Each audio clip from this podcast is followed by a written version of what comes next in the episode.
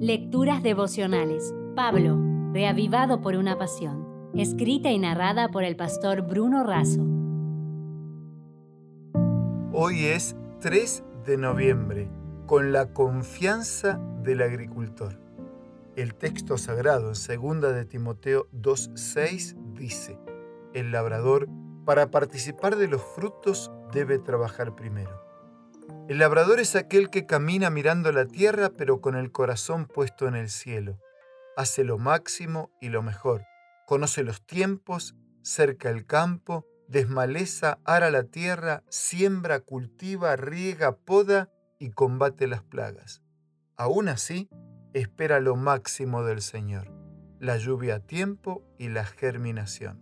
En plena confianza y sociedad con Dios levanta la cosecha.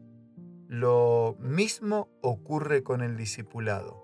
Es una verdadera aventura de fe y confianza en aquel que no nos mira como somos, sino como llegaremos a ser transformados por su gracia.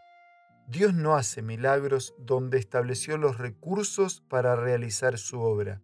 Él coopera con nosotros cuando usamos los talentos y el tiempo que nos ha dado al servicio de su causa. Elena de Huay escribió, si el agricultor deja de arar y sembrar, Dios no obrará un milagro para contrarrestar las consecuencias de su descuido. El tiempo de la cosecha halla su campo sin fruto. No hay gavillas que recoger, no hay grano que almacenar. Dios suministró la semilla, el suelo, el sol y la lluvia.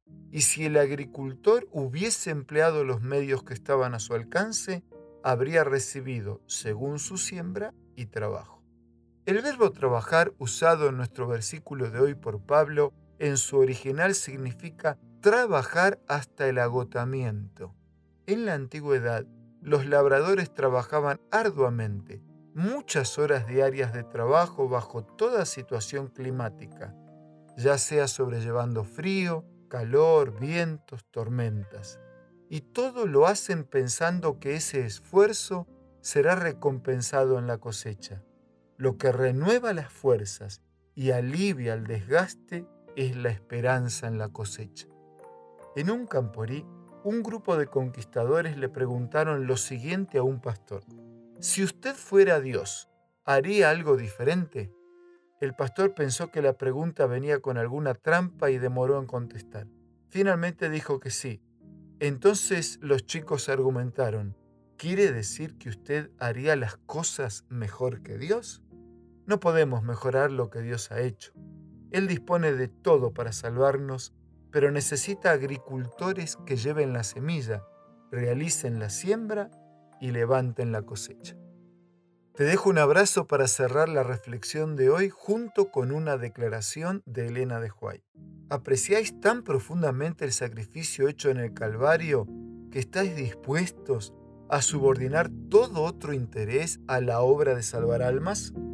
El mismo intenso anhelo de salvar a los pecadores que señaló la vida del Salvador se nota en la de su verdadero discípulo. Si desea obtener más materiales como este, ingrese a editorialaces.com.